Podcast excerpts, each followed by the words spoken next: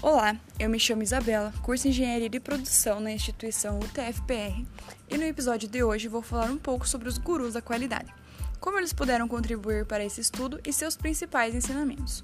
Os gurus são pessoas com muita sabedoria e conhecimento e se tornam guru na medida que possuem seguidores. Já a qualidade, ela é uma relação entre expectativa e realidade. Se elas são iguais, temos qualidade. Se elas são diferentes, não é qualidade, porque não é o que o cliente estava esperando. Se eu consigo superar as expectativas do meu cliente, chamamos de excelência. E se a expectativa não foi igual à realidade, chamamos de frustração. Para exemplificar melhor, vou dar um exemplo. Você vai em uma lanchonete e você espera que o lugar seja organizado, limpo, que os garçons sejam simpáticos e educados, que tenha várias formas de pagamento, que o lanche seja tão bom quanto os que postavam nas redes sociais ou que estavam na foto do cardápio e essas são as suas expectativas antes de entrar no estabelecimento. Quando você chega no local, você vai ter uma experiência que vai resultar na sua realidade. E se ela não for igual às suas expectativas, consideradas como importante, como por exemplo o sabor do lanche, se isso não for atendido, mostra que não tem qualidade. Mas para entendermos melhor sobre o assunto, vamos precisar voltar um pouquinho no tempo, que foi quando todos esses conceitos começaram.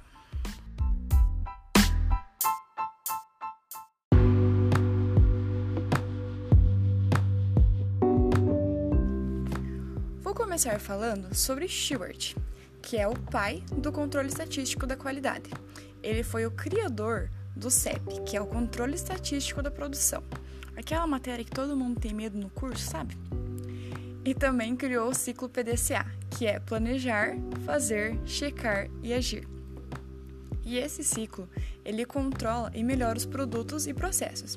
Ele encontra soluções de problemas para benefício da organização garantindo confiabilidade no desempenho das atividades da empresa.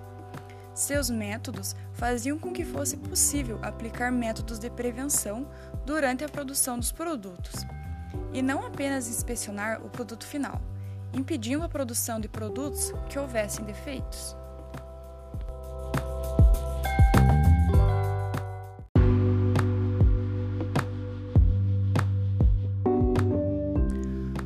Deming foi um idealizador do controle estatístico do processo. Ele é conhecido como o guru dos gurus e pai da qualidade. Ele ajudou o Japão a se reerguer do pós-guerra e foi condecorado devido ao seu ótimo trabalho e resultados nessa participação. E com isso, o Japão criou o Prêmio Deming, que é dado até hoje a empresas que se destacam no mundo corporativo. Seu pensamento defende uma ideia de estabilidade e controle. Ele coloca o cliente como foco da qualidade, e uma das suas frases é: qualidade é a satisfação das necessidades do cliente em primeiro lugar. Ele mostrou também a necessidade da melhoria contínua. Sua outra contribuição para a gestão da qualidade é que ficou conhecido como 14 pontos para a melhoria da qualidade. Ele fala em constância de propósitos e incorporar a qualidade e melhoria desde o início do processo, e como todos da fábrica devem ter isso como uma filosofia para se tornarem melhores no mercado.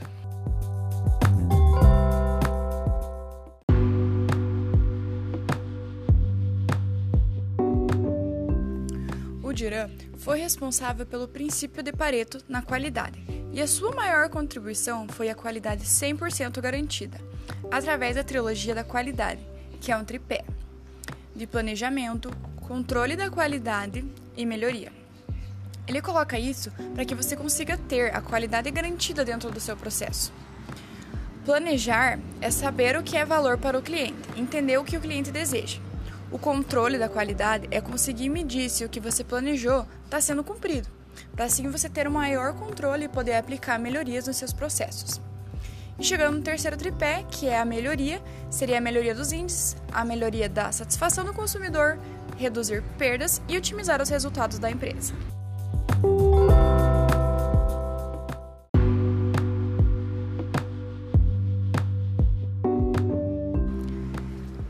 Feigman foi o primeiro a usar o termo qualidade total. Para ele, a qualidade é um esforço sistêmico. Não adianta apenas os diretores de uma organização se preocuparem com a qualidade. Para ele, todos os funcionários deveriam trabalhar para poder satisfazer o cliente. Ele tinha uma abordagem mais tecnicista, focada na engenharia da qualidade, e foi um dos pioneiros a tratar o assunto custos da qualidade, que envolvia a falta e a garantia da mesma.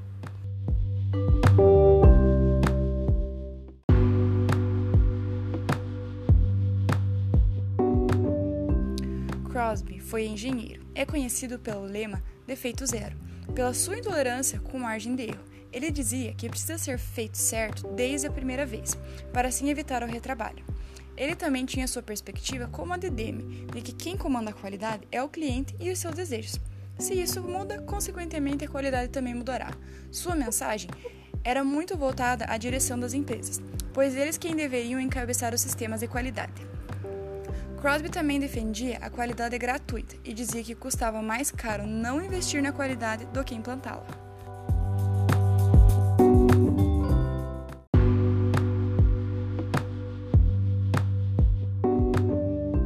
Ishikawa. Suas contribuições mais conhecidas são o diagrama espinha de peixe, ou gráfico de causa e efeito, ou também conhecido como diagrama de Ishikawa, que serve para encontrar causas que podem ter gerado um problema que no caso seria o efeito, e também a difusão do modelo de CCQs, que são Círculos de Controle de Qualidade.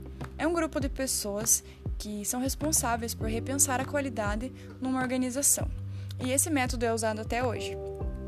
Ele defendia a qualidade com a participação de todos os funcionários para a qualidade total.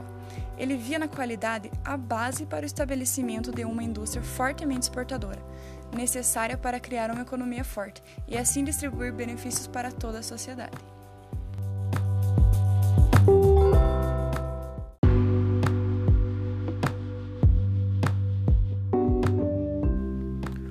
O conceito de qualidade do Garvin é diferente dos demais, pois ele considera a qualidade como um critério competitivo, definindo que a empresa deve ser superior à sua concorrência nos aspectos de qualidade que o cliente considera mais importante. Ele considera a qualidade um conjunto de oito dimensões, que são desempenho, características, confiabilidade, conformidade, durabilidade, manutenção, estética e qualidade percebida. Para ele, o nível de qualidade entregue deve ser definido pela importância que o cliente dá a essas oito dimensões e pelo desempenho desejado frente à concorrência.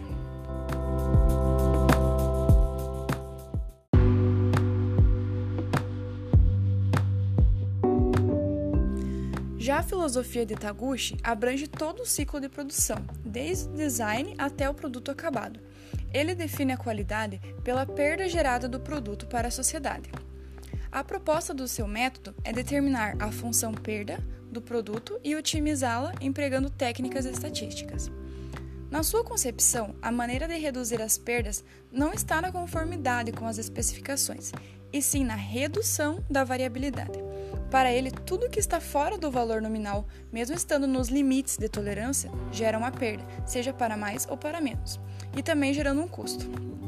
A sua principal abordagem consiste em quatro referências, que seria incorporar a qualidade desde o início do processo, minimizar as variabilidades, não basear a qualidade no desempenho ou característica do produto e medir os custos da qualidade em função dos desvios de desempenho.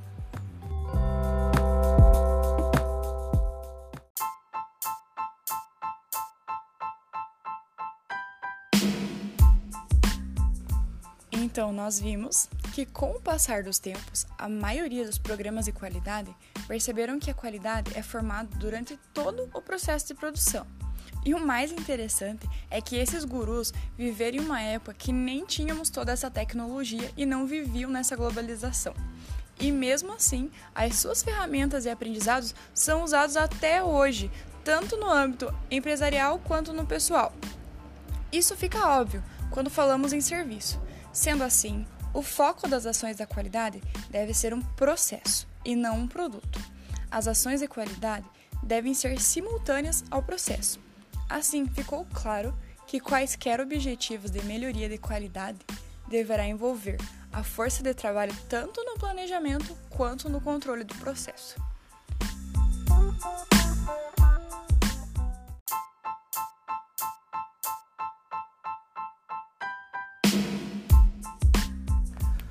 Episódio de hoje foi esse. Espero que tenham gostado e que eu possa ter contribuído de alguma forma para o aprendizado de quem irá me ouvir. Eu trouxe de uma maneira mais resumida, mas se tiverem interesse em saber mais sobre o assunto, tem muita coisa na internet. Vários livros sobre qualidade, vídeos no YouTube com bastante informação mais completa para vocês. Até a próxima!